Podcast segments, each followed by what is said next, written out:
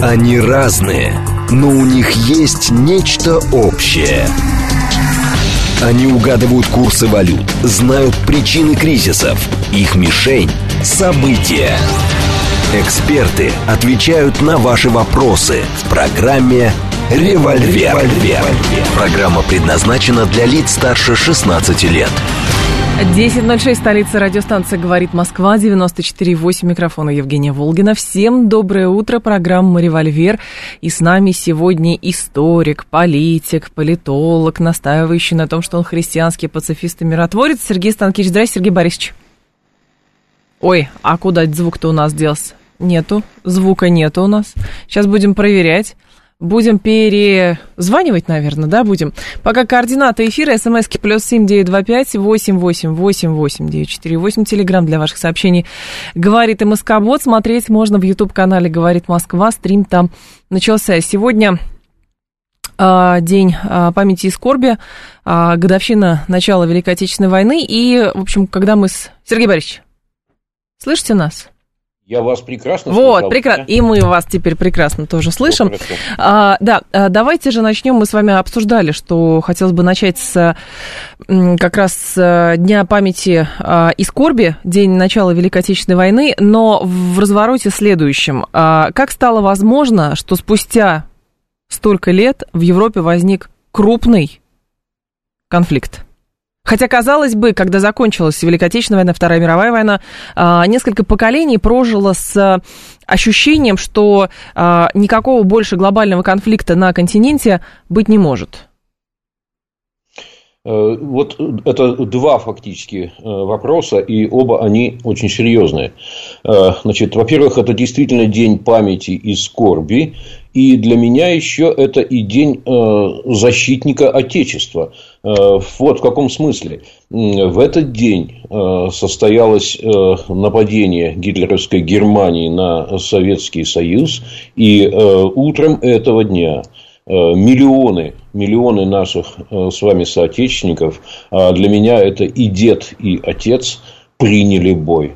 Вот, стали на защиту. И очень многие погибли в первые же дни. Поэтому здесь есть и память, и скорбь о тех, кто погиб, отдав жизни. И это есть и память о защитниках, ибо встали стеной миллионы защитников, прошли всю войну от первого до последнего дня, прошли через всю Европу, защитили, вернулись и действительно надеялись, что эта война последняя.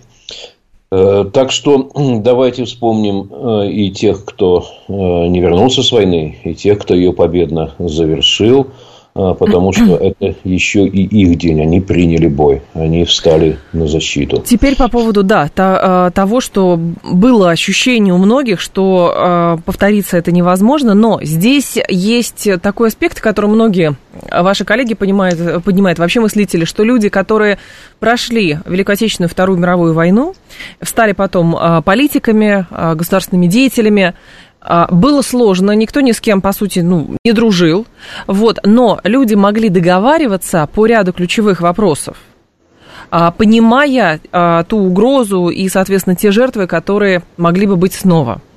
Но потом что-то пошло такое, что, соответственно, эти договоренности перестали существовать, перестали действовать.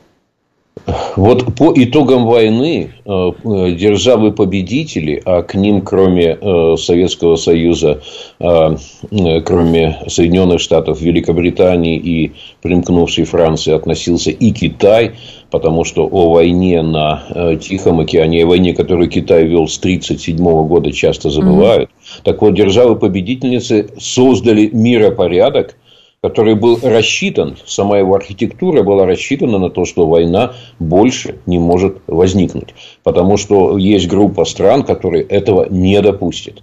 А о чем договорилась эта группа стран, группа великих держав? Договорилась о том, что вот так будет выглядеть миропорядок, и никто из нас, из группы вот этих великих э, в смысле ответственности, великих ведь не только в смысле прав, но и в смысле ответственности государств, этот порядок существенно нарушать не будет. Не будет пытаться свои интересы в рамках этого порядка продвинуть таким образом, чтобы других участников этого клуба хранителей порядка поставить под угрозу. Но, правда, это все равно было. Был Вьетнам, была Корея. Все равно это было. В данном случае речь идет, наверное, о глобальном конфликте все-таки в Европе. Вот давайте я бы здесь это делала были такой конфликты, акцент. Это были конфликты, которые в целом миропорядок не затрагивали. Там, кроме Вьетнама, еще много чего было. Десятки практически конфликтов продолжались ежегодно. Но это все были столкновения на периферии миропорядка. Действительно, в центре миропорядка была Европа как главная арена пересечения интересов. Да. И именно здесь, да, были сферы ответственности. Назовите это сферами влияния. Э, были разграничены. И именно здесь наиболее, э, как бы, вот эта Кощеева игла, мир или война. Именно здесь либо у нас есть базовая договоренность, как жить в мире, или ее больше нет. И вот, э, к сожалению, последовательными такими действиями, э, увы, недальновидными, э, этот миропорядок был нарушен, он существовал в, в принципе, в основном до 91 года, а дальше нужно было его сохранить и укрепить, потому что, да, поменялся немножко состав, Э, держав хранительниц порядка, да, изменились условия, но никто не мешал построить э, такую же систему безопасности, где никто не проигрывает. Почему не сложилось где никто тогда? не становится, где никого не вытесняют, э, где интересы, законные интересы учитываются и встраиваются. Э, никто не мешал, но, к сожалению, э, коллективный Запад пошел иным путем, э, путем вытеснения новой России из числа архитекторов миропорядка. Потому что это Возникла была, наверное, идея, другая страшная Россия. идея мира на правилах, мира, угу. основанного на правилах, которая фактически означает следующее. Мы создаем правила, вы подчиняетесь. Причем мы можем в процессе игры менять правила, если мы видим, что они нас перестают в чем-то устраивать. Вот э, такой мир, основанный на правилах, который должен был подменить э, миропорядок, основанный на балансе интересов. Вот, собственно, угу. это главная причина, порождающая, снова порождающая войны мы их рано похоронили. Но с другой стороны, просто и, наверное, и Россия была другая, потому что компромисс или договоренности – это возможности, это как бы э, следствие э, взаимодействия равноправных партнеров когда каждый понимает свою силу и договаривается, что будет так-то, так-то, так-то. Видимо, мир, основанный на правилах, был продиктован именно тем, что другой контрагент, в данном случае Новая Россия вместо Советского Союза, серьезно ослабла, и поэтому считалось, что она, в общем, побеждена и прочее. Ведь никто же не отказывался, ну, как бы та страна точно совершенно не отказывалась. Да, мы договариваемся, но мы все равно глобально боремся, и хорошо бы, чтобы другого центра силы не существовало. В общем-то, так, так и возникло. Это был дьявольский соблазн. Э, подумать, что вот сейчас, когда вроде бы Америка осталась единственной э, сверхдержавой, которая диктует порядок, что так будет всегда. Угу. Это дьявольский соблазн. Что если где-то кто-то ослабел, но что это не временно, а э, отныне и навсегда. И что э, история таким образом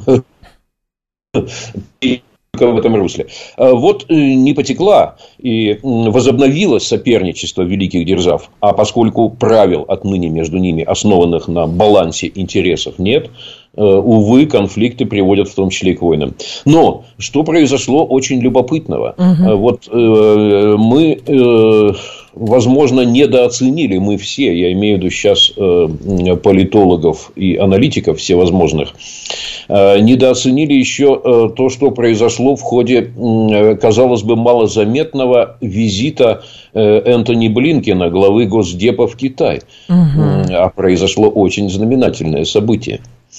Америка, пусть неформально, пусть в неясных всем выражениях, но отказалась от гегемонии. Э, значит, сдал Интересно. Вашингтон, сдал гегемонию. В какой момент это произошло, Сергей Борисович? Когда, когда это мы не заметили? Вот. Вот. А Когда? Э, важнейшие события в нашу эпоху, когда мощнейший информационный шум существует, так. часто проходят незаметно. Ну, расскажите, когда это произошло? Просто так потому, вот, что Блинкен э, отправился в Китай? Энтони Блинкен э, в Китай, причем так. он долго туда ломился. Он же стучался, его не пускали, визит откладывали. Говорили, вообще не знаем, когда мы вас примем. Но когда-нибудь примем. Да. Да, мы, мы сами сообщим, когда будем готовы. Значит, и тут он все-таки дорвался, съездил. Дальше что произошло? Семь часов с ним беседовал Циньган. Это новый глава Министерства иностранных дел. За закрытыми дверями. Ни звука не просочилось.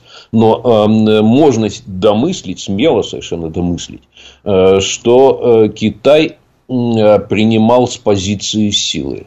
Угу. Китай понимал, что время работает на него, что Америка на глазах слабеет. Мы об этом, почему слабеет, мы чуть позже отдельно скажем. Да? И э, в итоге там, скорее всего, за закрытыми дверями произошло следующее. Э, было предложено э, уже не с позиции гегемона мирового, мы будем с вами разговаривать, э, сообщил Блинкен, а давайте-ка мы восстановим равноправное партнерство равноправное партнерство и, внимание, сосуществование. Вот ключевое слово, которое он там произнес. В мире, основанном со... на правилах. Нет, нет, нет, секундочку. Нет? Об этом речи не было. Сосуществование так. на основе партнерства и управляемой конкуренции. То есть никаких войн между нами не будет и быть не может. Мы будем конкурировать, но управляемо по тем правилам, о которых мы с вами э, на равной основе договоримся. То есть это уже не гегемон приехал диктовать условия и грозить санкциями, да? а это приехал человек, который просит о партнерстве, э, равноправном партнерстве и готов уже оставив э, за дверью э, прежний гегемонизм, договариваться о правилах. А вы верите, Сергей Борисович? Я вот нет. Вообще не верю. Вообще, потому что очевидно совершенно, что можно называть это равноправным партнерством, можно называть это, значит, э, сотрудничеством, основанным на правилах конкуренции и прочее. Но до тех пор, пока штатам это нужно. Потому что э, просто здесь, скорее всего, задача попробовать подружить вместе против Российской Федерации, потому что одновременно с двумя не справиться – и, то есть с Россией и Китаем. И, соответственно, нужно как? Ну, Блинкин бы к Лаврову не приехал, наверное, точно совершенно в нынешних условиях. Не вот. просится. Не просится, да, договариваться, что а давайте мы вот с вами будем сотрудничать, а, значит, а Китай потом. Поэтому, скорее всего, расчет сделан на следующий. Попробовать к себе притянуть а, Китай уже в политическом плане договориться, чтобы Китай не оказывал никакой опосредованной помощи для Российской Федерации – соответственно, измотать Российскую Федерацию, а потом, ну, либо поделить мир на двоих, либо в какой-то момент победить Китай, потому что, послушайте, ну, те правила уже нас не устраивают, вот, а вот Тайвань, кстати, мы им оружие поставляем. Э, сначала э, немножко об оружии. А вы заметили, э, да. как акцент сместился относительно Тайваня? Ведь официальная линия, стратегическая линия, вот уже там почти 50 лет относительно Тайваня, это так называемая стратегическая двусмысленность или стратегическая неопределенность, ambiguity. Шизофрения называется, Сергей Борисович. Э, значит, э, ну, что это так. означает? Э, мы, дескать, не признаем пока, пока, пока да. независимость Тайваня, да, но оружие, но вооружали и будем вооружать. И угу. тут э, очень важно, э, что именно, в каком порядке слова расставлены. Что сказано сначала, а потом следует «но». Да, вот что сказано. То есть можно сказать, мы вооружали и будем вооружать, мы сотрудничали и будем сотрудничать с Тайванем, но при этом пока независимость не признаем. Это одно, одна версия, да? Так. А можно сказать, э, мы не признаем независимость, мы за единый Китай, но правда какую-то помощь вот пока еще будем оказывать. Вот согласитесь, тут акцент, вроде бы об одном и том же, но акценты разные. Сергей Борисович, так вот, это я прошу Так прощения, вот сейчас было сказано ага. именно так. Мы не признаем независимость, да. мы за единый Китай. Ну, а то, что там чуть-чуть помощь оказываем, ну, так это вот как ну, бы естественно, старая... мы не воюем с Российской Федерацией, мы просто Украине оказываем помощь, потому что Украина борется за демократию и пытается отвязаться от кровавого русского режима, что-нибудь такое, потому что она стремится к демократии, примерно так. Вот, а во-вторых, я много раз это говорила, в очередной раз э, повторюсь, я вообще ни слова не доверяю тому, что пишет э, пресса. А, в данном случае мы про зарубежную прессу. И как делаются акценты, потому что уже много раз доказано, что политики это абсолютно расчетливые люди, и многие из них патологические лжецы.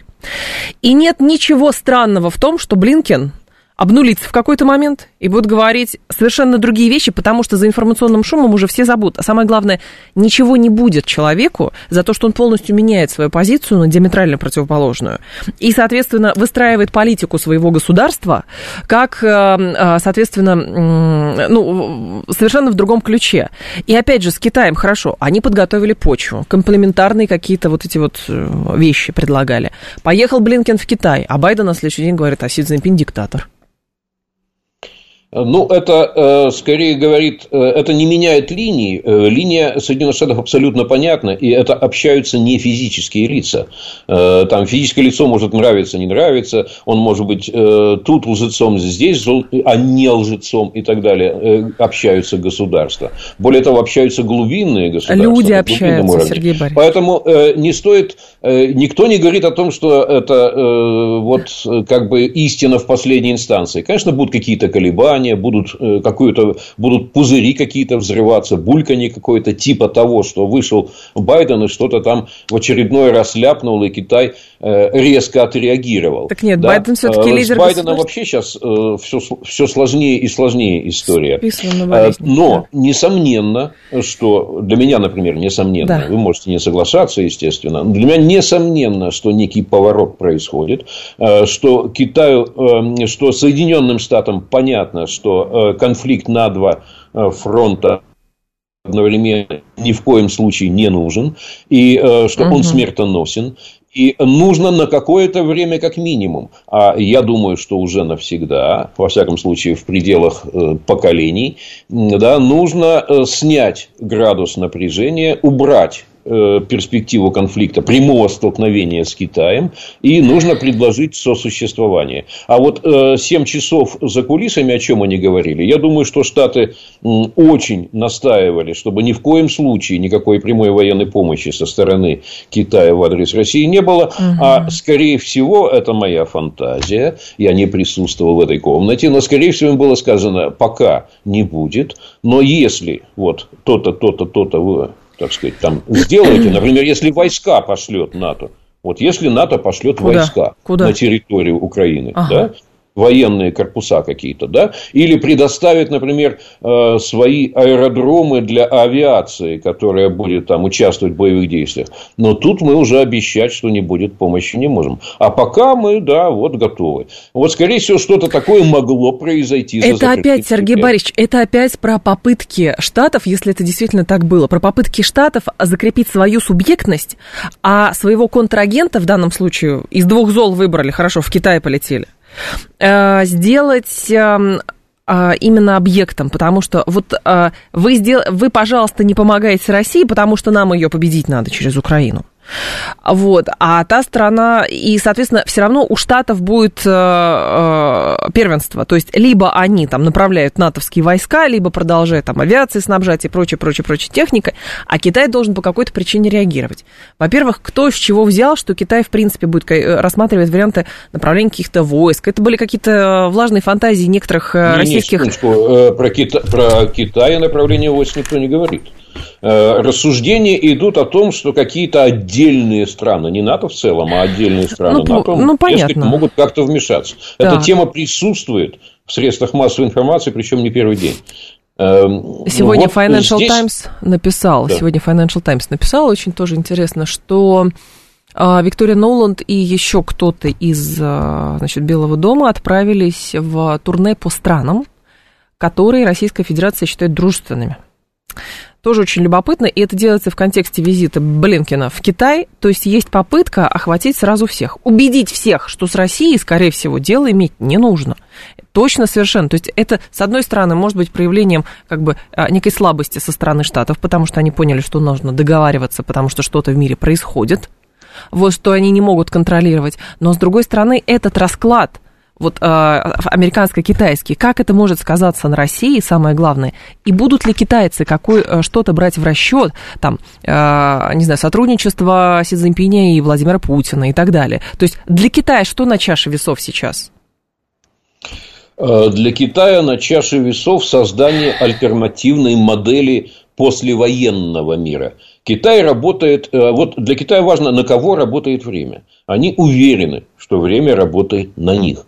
Поэтому в значительной мере надо уже сейчас э, работать над моделью послевоенного мира а, как, а модель послевоенного мира будет строиться уже по другим правилам. Вот здесь мы, немножко забегая вперед, да. я скажу еще об одной важной вещи. Сегодня это 22 июня, а ровно через э, значит, два месяца, uh 22 августа, э, в день российского флага, стартует VR Summit БРИКС, да. Э, который тоже станет поворотным, дорогие друзья. И сейчас все одни с надеждой, а другие с ужасом э, предвосхищают и пытаются представить себе э, результаты этого саммита.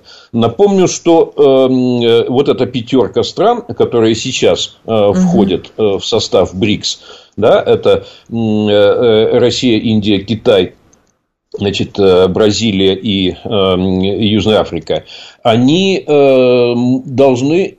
Тема-то какая? Да? Тема какая? Финансы. Как построить новый финансовый мир? Они на эту тему встречаются. На эту тему ездил, кстати, Мишустин в Китай. Угу. Он, он, он же не про политику ездил, он ездил про финансы. И готовится создание нового такого клуба финансового, к которому примыкают, смотрите кто, э, скорее всего, э, королевство Саудовская Аравия вступает на этом саммите. Да? да. А вместе с ней там, кстати, в привязке Алжир, Объединенные Арабские Эмираты угу. и Бахрейн. Кстати, какой мощнейший, э, мощнейшая тройка нефтедолларовых королей туда угу. вступает. Египет а также, и Алжир. А также, напоминаю, Алжир, да. Аргентина, Египет, Индонезия. Туда же хотят Турция, Мексика и Венесуэла. Они уже сказали, что хотят. Угу. Что будет дальше происходить? Я сейчас не буду э, в спекуляции вообще о смысле там, экономики вдаваться. Самое это главное что? Значит, первый этап – это внутренние расчеты в национальных валютах. Это подготовительный этап. Все равно, когда вы рассчитываетесь в национальных валютах, вы ценность товара проверяете. А сколько это в долларах? Да? А сколько это в долларах? Ну ладно, тогда рассчитываемся там в юанях, но соотношение кому сколько в рублях или юанях мы проверяем долларов доллар, к долларам. Да. А теперь будет другой эталон. Другой эталон они будут использовать. Договорятся какой. И э, в расчетах в национальных валютах другой эталон. А там и новая резервная валюта. Вот эта перспектива обсуждается очень активно. Э, есть э, железные варианты, как поэтапно подойти к этому пути, и это э, дорогие друзья, угу. это уже модель нового мира. Не антизападного, как многие говорят, а гораздо хуже. Не западного. Потому что если это антизападное, то это как бы борьба за одно и то же двух противостоящих сил. А тут миру будет показано, что возможен иной выбор. И вы смотрите, или туда по их правилам, где вы бесправны абсолютно, или вот сюда, где есть правила, и вы участвуете в их обсуждении и соблюдении. И э, появляется да. другая модель. И это будет, конечно, серьезнейший поворот, и в том числе в мировой истории. Сейчас будет информационный выпуск. Мы продолжим. Сергей Станкевич с нами. Это программа «Револьвер». Они разные, но у них есть нечто общее – они угадывают курсы валют, знают причины кризисов. Их мишень – события. Эксперты отвечают на ваши вопросы в программе «Револьвер». 10.35 в столице радиостанции «Говорит Москва», 94.8, микрофон Евгения Волгина. Всем а, доброе утро, программа «Револьвер», Сергей Станкевич с нами, и мы продолжаем. Так, слушатели пишут следующее. А, так, так, так. Американец приехал запугивать э, лидера Китая, и очевидно совершенно, что это блеф. А, то, что они предлагают, это не партнерство никакое, а сожительство. Так, Леша говорит, господин Станкевич руководствуется в рассуждениях здравым смыслом, и это приятно слушать. Так, а Китай хочет сделать, как США после Второй мировой войны, навариться и фактически возвеличиться, говорит Панк 13. Другое дело про сроки, правда? А как так получилось, Сергей Борисович, что э, вот это историческое, историческое свойство Китая, э, что можно, значит, там, три века это слишком мало, чтобы делать какие-то выводы, то есть Китай умеет долго ждать, это работает до сих пор, несмотря на то, что там 21 век, все процессы, в принципе, ускорились, но по факту вы начали свой тезис с того, что э, это у американцев времени мало, а у китайцев времени достаточно. Почему? Ох, это сложный философский вопрос. Я не хотел бы утомлять наших э, слушателей э, с утра. Э, просто короткий такой вот намек. Да. Э, вы помните, Эйнштейн открыл относительность времени, Конечно. да? Вот то, что там на Земле Э, пройдут века, а где-то там в космосе полчаса. Вот э, не только физическое время э, течет по-разному. Историки некоторые, да, не будем называть фамилий, открыли, что историческое время для разных регионов мира и для разных стран и для разных цивилизаций течет по-разному. Угу. Вот э, в Китае историческое время действительно течет медленно. Он долго зреет, э, потом куда-то долго идет, занимая ту или иную намеченную высоту, и потом очень долго на ней остается. Поэтому, э, ну, я вспоминаю, мне доводилось с одним э, китайским философом именно эту тему обсуждать, и э, он так пошутил – он говорит, что э, китайская цивилизация развивается с шагом в тысячу лет. И то, что происходит у вас там в Европе, для нас это эпизод в нашей истории. И да. пока не ясно, насколько значительный. Помните, пока не ясно, насколько я... значительный. Значит, но э, при этом он загадочно улыбался. Понятно, что это некоторый такой своеобразный китайский юмор, в котором, тем не менее, есть о чем задуматься. Э, но вот э, в категориях нашей жизни, рассуждая, наших э, биологических сроков, э, значит, э, что происходит на самом деле? Китай добился своего. Мы пока этого не не добились. А Китай уже добился. А, Америка 25 э, лет, почти 30 лет выстраивавшая мир по-американски, где есть один гегемон, диктующий правила, угу. признала, что у Китая, внимание, есть законные интересы, которые она готова уважать учитывать и соблюдать. Э, сколько угодно можно сказать, что там никакой веры мне, что такие сякие сейчас сказали одно, завтра другое. Э, Блинкин долго просился, стучался в дверь несколько месяцев, и все это видели.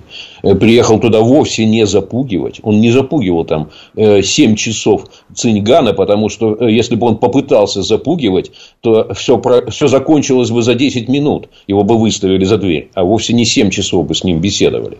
Вот. И э, Китай добился пока того, да, что он уже равноправный партнер в глазах Соединенных Штатов. В своих глазах-то он давно уже был таковым и даже превосходил. Но в глазах Соединенных Штатов Америки он равноправный партнер. Да. Его интересы признали. Признали без войны.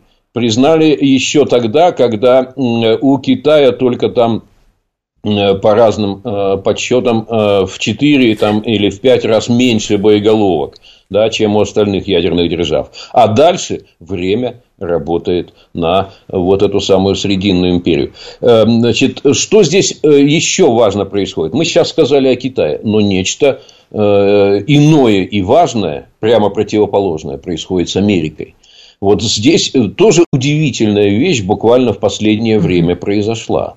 Э, сначала события, а потом последствия. Вы знаете, что э, идет там э, борьба, демократы пытаются привлечь к суду значит, бывшего президента Трампа, вот, но встречные действия республиканцев были направлены против Байдена и в целом семьи Байденов. Там есть слабое звено, Хантер Байден, сын президента, который действительно много лет неудачно участвовал в бизнесе. Его бизнес был и на территории Украины, и в Китае. Внимание. И все больше и больше поступают сведений о том, что были довольно серьезные деньги, и они проходили через клан Байдена, в том числе через сына. И Министерство юстиции американское, которое может инициировать или придержать то или иное дело, долго сопротивлялось, долго уводило в тень э, Хантера Байдена, а теперь э, уводить дальше стало невозможно. И э, теперь, значит, пытаются они Хантеру Байдену пойти на сделку с ним с юстицией, mm. сделку со справедливостью, да, mm. он признает себя виновным там по трем эпизодам. Э, два из них связаны с уклонением от налогов. Кстати, э, сумма, которую спрятали от налогов, это полтора миллиона долларов, это немалые деньги. Да? А еще там эпизод, он по подложенным документам приобрел оружие. Хотя здесь два обвинения сразу. Во-первых, подлог документов, во-вторых, незаконное владение оружием. Он готов э, признать это все, взять на себя вину в надежде на какой-то мягкий приговор, в обмен на что? На то, что все остальные возможные претензии к нему будут сняты. Э, и уже вот сейчас это как бы плотину прорвало. Республиканцы, естественно, восстали. Они говорят, что если даже это Министерство юстиции пойдет на такую сделку, то первое, что мы сделаем, если победит наш кандидат на выборах, мы назначим другого министра юстиции, который займется предыдущим министром, почему он был такой податливый, и мы разорвем все соглашения на эту тему, все эти сделки со следствием и пойдем дальше до конца в деле Байденов. А там фигурирует э, сумма от 5 до 10 миллионов долларов еще, которая якобы прошла по разным контрактам, за которыми бизнеса не было, а деньги были.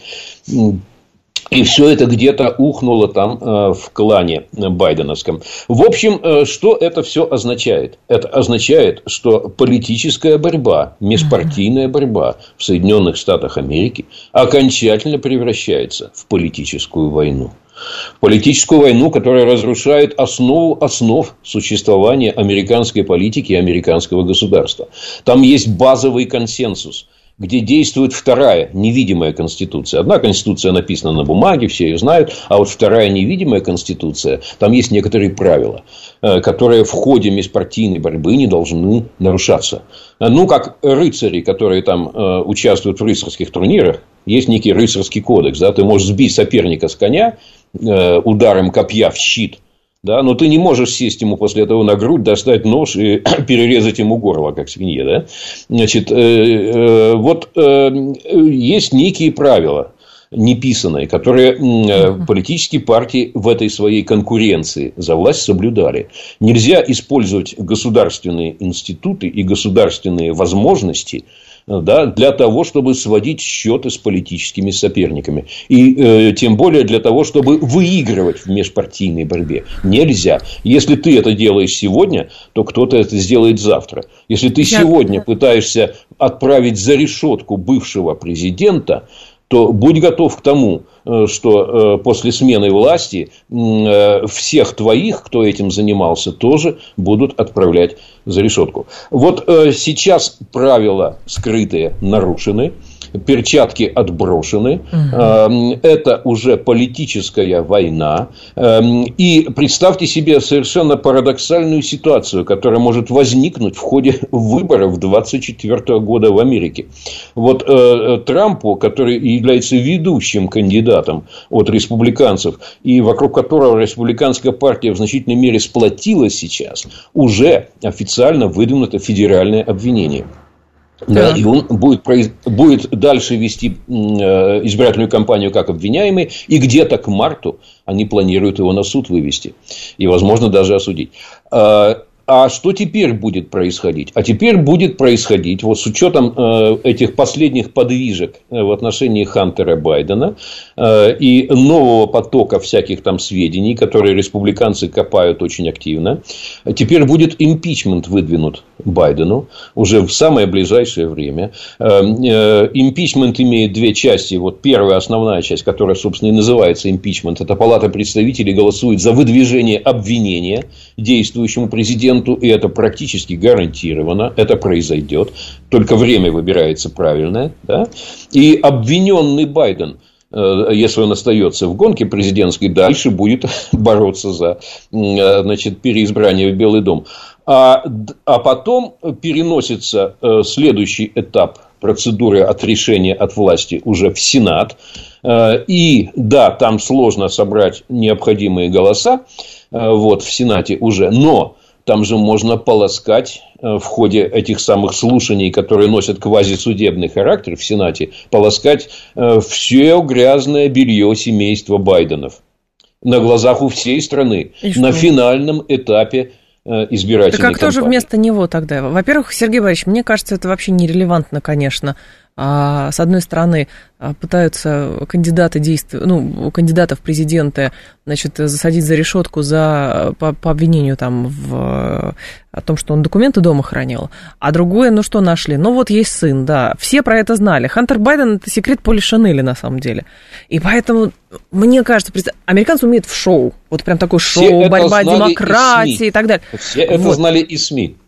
А вы думаете, конечно, что про эти папочки только то, тоже журналисты Секундочку, я, я к тому, что мало, мало, мало ли что можно э, почерпнуть так. и прочитать в СМИ. А вот юридически, юридически это только сейчас а, входит э, в решающую стадию. Э, то есть, э, если уже сделка предложена со стороны адвокатов Хантера Байдена, угу. то можно себе представить, э, что именно они пытаются с помощью этой сделки предотвратить. Ну, просто... Это значит, материал-то там гораздо более серьезный. Вот. И, конечно, сейчас республиканцы вцепятся в эту тему. И Она что? пойдет по полной программе вперед. И это означает внутреннюю, внимание, все-таки политическую войну когда... Который ни к чему не э, приведет вообще. От поражения той или иной партии государство выигрывает. Нет. Это э, э, все теперь будет э, по-другому в межпартийной борьбе э, э да внутриамериканской. И это Борисович. неизбежно будет следующее. Вот посмотрите, что вы опять, я вижу на вашем лице скептическую улыбку. Абсолютно. Вы не хотите, на мой взгляд, вникать не хотите. Вы остаетесь э, Где? на уровне вот средств массовой информации. Э, вы поймите следующее. Мне до вашего далеко. Представьте себе, вы представьте себе последствия. Какие? Вот приезжает представитель американской администрации куда-то, и что? тот же Китай там, или еще куда-нибудь, э, или какую-нибудь там э, Саудовскую Аравию, начинает что-то излагать, угу. а на него смотрят э, с э, сочувствием так. и э, снисходительно. Ну, и ты что? говори, говори. А ведь против тебя там э, дело зреет, твои. Ты кто у нас? Ты демократ? А там, знаешь, что республиканцы там на тебя накопали? И скоро, и? очень скоро тебе в суде объявление предъявят. Что ты мне здесь Допустим. излагаешь про интересы Америки? Почему я должен с тобой надолго о чем-то договариваться? Э, это меняет, очень серьезно меняет, поверьте мне, которая занимается Америкой 40 лет, это очень серьезно меняет принципы формирования американской политики как внутри страны, так и за рубежом. И очень серьезно меняет отношение к Соединенным Штатам Америки э, со кого? стороны ключевых, ключевых э, соперников Америки, ключевых Сергей конкурентов. Сергей Борисович, подождите, когда не было всего этого по поводу Хантера Байдена и так далее? А, соответственно, мы предлагали тоже договариваться, там как-то, значит, на равных э, вести диалог, не было такого. Американцы говорят, Путин диктатор, там и прочее, прочее, прочее. Вот, хорошо. Э, с, тем, с теми же словами они ездили в другие страны, убеждали, что там, значит, с Россией не надо никак, ничего никак взаимодействовать, поэтому в России просто плохо, потому что здесь Путин. Вот и все. Э, без доказательств, без всего. Просто не нравится Путин. Ну, как-то так сложилось. Такое бывает. Вот. Соответственно, мы ведем свою политику. И теперь как будто бы что там что-то вскрылось по поводу Хантера Байдена, и кто-то на них будет не так смотреть. Во-первых, межпартийная борьба не означает, что из-за этого будет меняться внешнеполитический курс Соединенных Штатов. Как республиканцы считали Российскую Федерацию своим противником, как демократы считали, так они и будут считать. Как республиканцы считали, что Северный поток не нужен, так и демократы считали, что тоже Северный поток не нужен. И по другим вещам то же самое. Можете как угодно говорить, что я не знаю, вы 40 лет занимаетесь, мне только 34 года, поэтому понятно, что вы в любом случае больше меня знаете, это очевидно совершенно. Но просто если посмотреть, американцы умеют в шоу, действительно, но с другой стороны, фундаментально их внешний политический курс не меняется. Будет не Байден, будет кто-то другой. Будет Камала Харрис, будет, не знаю, э, кто-то из Десантис или еще кто-то. Фундаментально то, что касается России, не поменяется вообще никак. Кто бы на них как ни смотрел. У всех на всех есть папочки. У американцев на всех есть папочки. И у других стран тоже на всех есть папочки. Вот и все. Дело совершенно не в том, есть эти папочки или нет. Так. Э, дело в том, что э, сами, сами демократы как бы вот они перешли, э, перешли э, границы внутреннего консенсуса. Они начали использовать ФБР, два основных института, угу. ФБР и Министерство юстиции, от которых очень много зависит, как в политический инструмент, понятно, да в откровенной межпартийной борьбе. Так. Они попытались ввести э, правила самое страшное и самое разрушительное. То есть я у власти Э, демократы у власти, республиканцы в тюрьме, угу. республиканцы у власти, демократы в тюрьме. Так. Значит, э, вам не кажется, что это что-то меняет, а я уверен, что очень многое меняет. Это, правда, не меняет отношение к Северному потоку э, скорбной памяти Северному потоку, действительно. Это не меняет отношение к России в в данной контексте историческом и в данном конфликте угу. историческом, да, не меняет. Да. Но это многое меняет в геополитическом позиционировании Америки. Это уже не гегемон. Это и, э, и, и люди, которые его представляют, они представляют тяжело больного э, человека, так сказать, политического, тяжело больное политическое существо. И это меняет, поверьте мне, очень многое в долгосрочной стратегической геополитике. Пусть даже э, риторика применительно э, там, э, к э, военным действиям на территории Украины не поменяется от этого. Не поменяется, действительно. Хотя некоторые действия, которые могли быть в планах, да, они могут быть на этом основании Сергей отменены, а мы об этом не услышим. И мы об этом не услышим. Я просто но, хочу, да, я хочу уточнить. Но риторика, конечно, не поменяется. Риторика понятна, но я просто хочу уточнить. А, все действия, которые принимали Соединенные Штаты просто потому, что им было так удобно, они, а, по сути, не имеют такого серьезного влияния на и внешнеполитический имидж Соединенных Штатов, нежели как внутриполитическая борьба с значит, перекладыванием грязного белья. Я правильно понимаю?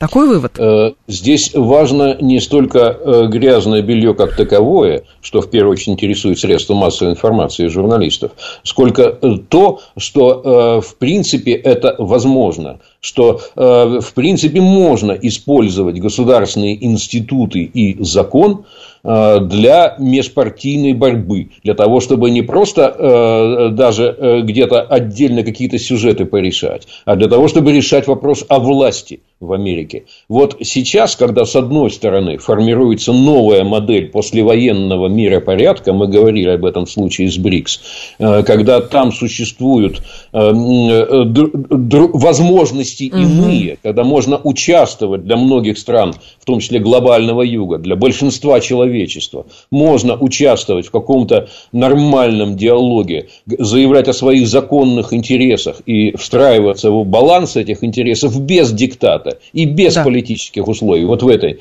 модели, да, э, вот э, привлекательность э, того мира, который олицетворяет Америка и который она пытается построить, она существенно будет угу. увидать на наших глазах. Чем дальше будет заходить, это внутренняя политическая война. А она будет теперь надолго. И поверьте мне, это важно. Сразу вспоминаю историю, значит, там у Ирана есть свои интересы, он их отстаивает там, и так далее. Что делают Соединенные Штаты? в другой стране убивает главу э, этой самой, э, корпуса стражи исламской революции. Просто потому, что вот можно ракету засадить, и все в генерала Сулеймани а, и так далее.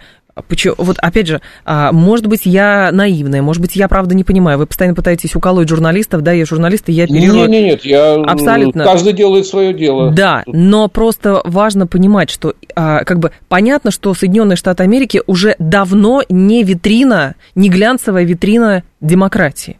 Это всем было понятно еще на стадии развития арабских весен, точно совершенно. И поэтому, да, у них сейчас все развивается, как в сюжете сериала «Карточный домик». Но для нас, как мне кажется, важно не внутриполитическая борьба, потому что мы уже давным-давно жестко ошиблись, когда говорили, что ну вот сейчас Трамп-то наш будет, он же обещал все сделать там за сутки. Было совершенно Никогда все по-другому. Я не говорил, Вы не говорили, другие говорили. Вот. А, и, соответственно, по поводу Трампа. да, и, соответственно, никто уже не обманывается. И это будет просто штрих к портрету, то, чем они сейчас занимаются. Но фундаментально по ключевым вопросам они будут вести совершенно слаженный, я, я уверена, диалог. Просто, возможно, а, все это будет сводиться к тому, что Пентагону выделяет там 60 миллиардов долларов или 66 миллиардов долларов. Вот и все.